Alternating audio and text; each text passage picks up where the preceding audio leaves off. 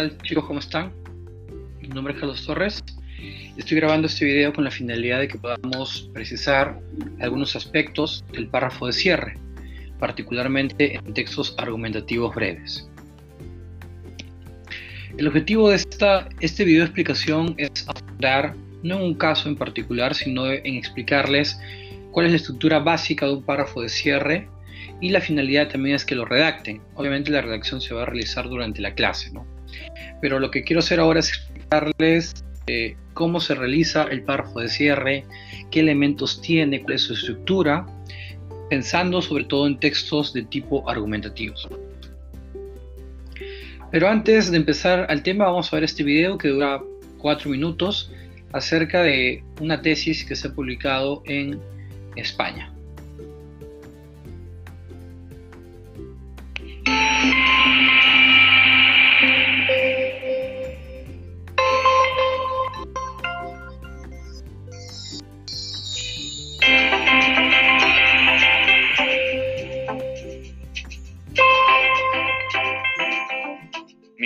Final de carrera eh, consistía en investigar cómo conseguir una población que se encuentra aislada en Bolivia, es decir, eh, muy lejana de la red eléctrica, eh, pueda tener acceso a la electricidad.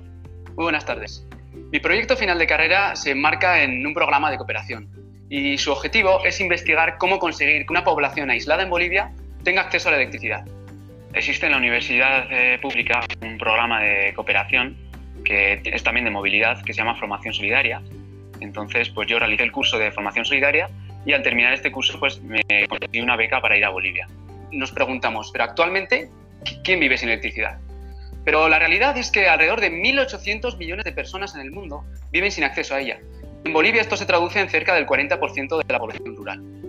Pero, ¿por qué es importante la electricidad? El acceso a ella nos permite, por ejemplo, la educación y el estudio, eh, mejora la alimentación, favorece la comunicación, permite desarrollar otras formas productivas. En definitiva, la energía eléctrica es fundamental para el desarrollo humano y para reducir las diferencias sociales que existen entre la población urbana y la población rural. Con esta convicción intenté realizar el estudio de electrificación del campamento de la Laguna Colorada en Bolivia, que para hacernos una idea del lugar he puesto esa fotografía ahí. Pero cuando se diseñan sistemas en esos lugares surgen problemas como que no hay técnicos suficientes para el mantenimiento del sistema en caso de avería, o que los equipos que se quieren comprar no se encuentran en el mercado, o también a veces no existe dinero suficiente para poder pagarlos. El enfoque para poder solucionar estos problemas es que el sistema sea sostenible. Y sostenible no significa únicamente que el sistema sea renovable y limpio, sino que además sea viable y duradero. Entonces, para alcanzar la sostenibilidad de un sistema, es necesario que exista un, equilibrio entre lo ecológico, lo social y lo económico.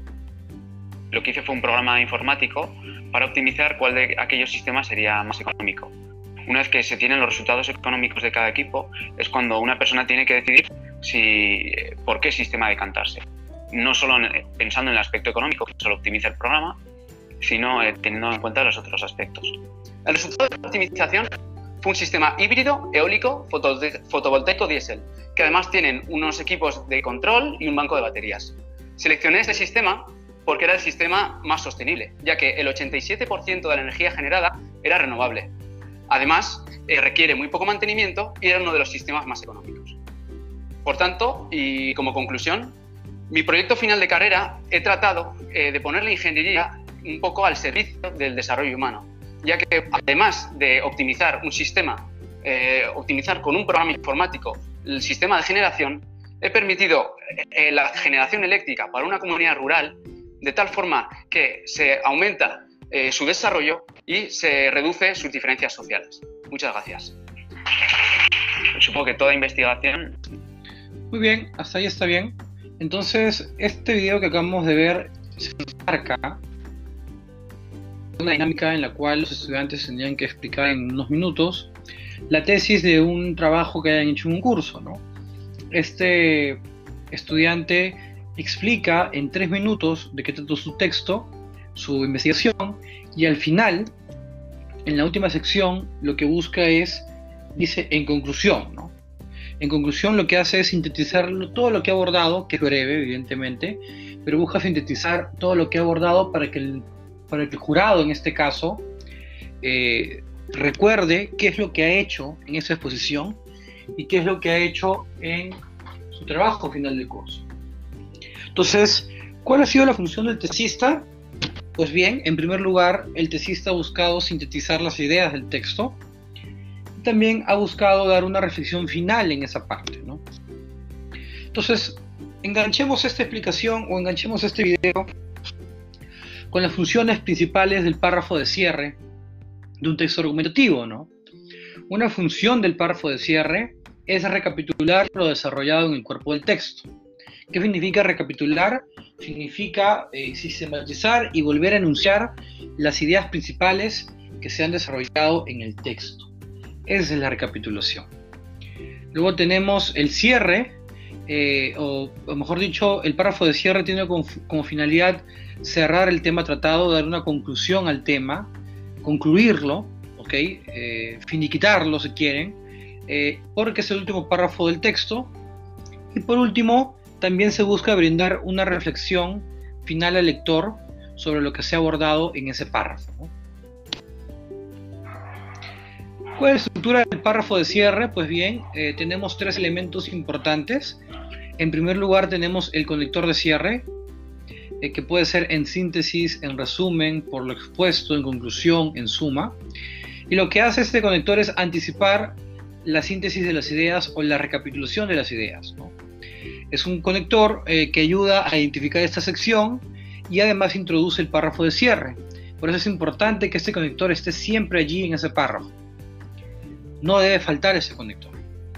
Luego tenemos eh, la síntesis de las ideas, que es básicamente recapitular lo que se ha abordado. Y luego tendríamos el comentario, reflexión final, en el cual se hace un balance o una explicación sobre lo que se ha abordado, sobre lo que se ha dicho. Aquí tendríamos un ejemplo de párrafo de cierre, ¿no? que es el ejemplo que he tomado del texto completo que ya les compartí. ¿no? Veamos cómo empieza el conector en suma. Ahí tenemos el conector de cierre. El Estado peruano debe prohibir la legalización de la maternidad subrogada, pues produce efectos negativos para los ciudadanos involucrados se menciona una vez más la postura. Y luego vendrían las razones y respaldos. ¿no? Por un lado, vulnera los derechos humanos de las mujeres que gestan sustitutoriamente, pues normaliza la visión del cuerpo y las funciones reproductoras de la mujer como objeto de comercio y produce una ruptura de la unidad de la persona. Por otro lado, podría generar nuevos conflictos jurídicos en donde prima una visión mercantil sobre el niño gestado. Debido al desarrollo de un apego emocional por parte de la madre, ella podría exigir quedarse con el hijo y los padres comitentes podrían abandonar el cuidado o seguimiento del embarazo o rechazar al niño si no cumple con sus expectativas. Ven, aquí tenemos en verde y en rojo todo lo que se ha abordado en el texto. En rojo está la postura y en verde está la síntesis de las ideas. Y finalmente tendremos eh, al respecto el Estado debe ampliar y considerar no solo el deseo de las personas en alcanzar la paternidad, sino también los efectos que generan en los demás actores involucrados y el contexto en el que se realizaría dicha contratación. Esta sección corresponde a la reflexión final del de, eh, texto que se ha escrito. Entonces, ¿cómo reconocemos si hemos realizado correctamente una síntesis en el párrafo de cierre? nosotros podemos saber si realmente hay una síntesis si es que el lector puede reconstruir el esquema numérico o causal de mi texto. ¿no? Aquí, por ejemplo, tenemos claramente, vamos a poner este, vamos a utilizar la pluma. Aquí tenemos eh, la postura, ¿ven? Esta sería la postura. Y aquí está la postura claramente identificada, ¿no? Acá ha habido un error, este es Perú, vamos a corregirlo, se puso con minúscula. A corregir porque Perú es siempre con mayúscula.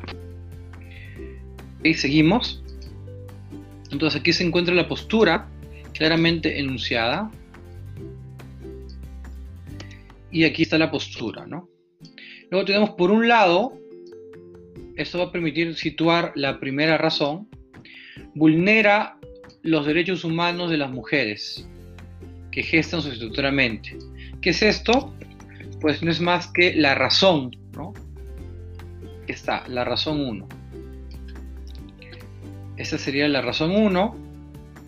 E inmediatamente en la misma oración, mediante un conector de causa, se enuncia el respaldo 1 y el respaldo número 2. ¿no? Aquí tendríamos, por otro lado, la razón número 2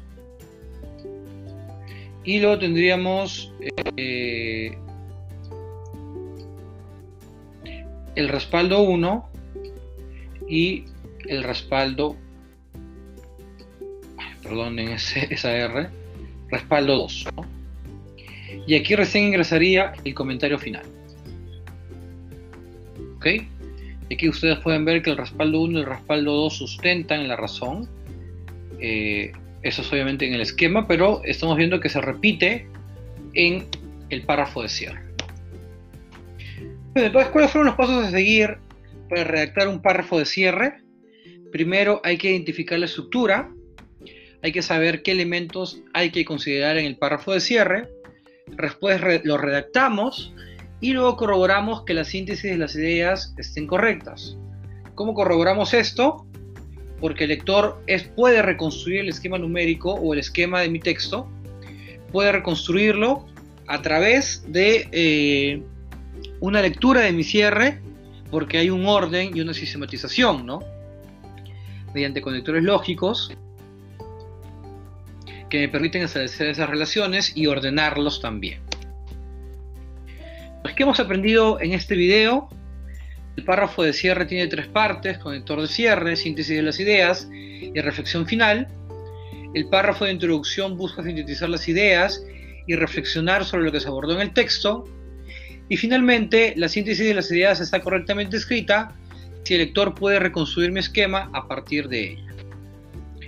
Muy bien, ¿qué toca ahora que hagan ustedes en clase? Pues bien, tienen que, a partir del tema elaborado en la T2, tienen que redactar un párrafo de cierre que cumpla con la estructura y las funciones que se han explicado. Eso tendríamos que hacer nosotros en el párrafo de introducción, en el párrafo de cierre de nuestro texto. Muy bien, yo les agradezco mucho por haber eh, estado atentos a, esta, eh, a este video y en una próxima oportunidad estaré subiendo otro y nos vemos hasta ese momento. Hasta luego.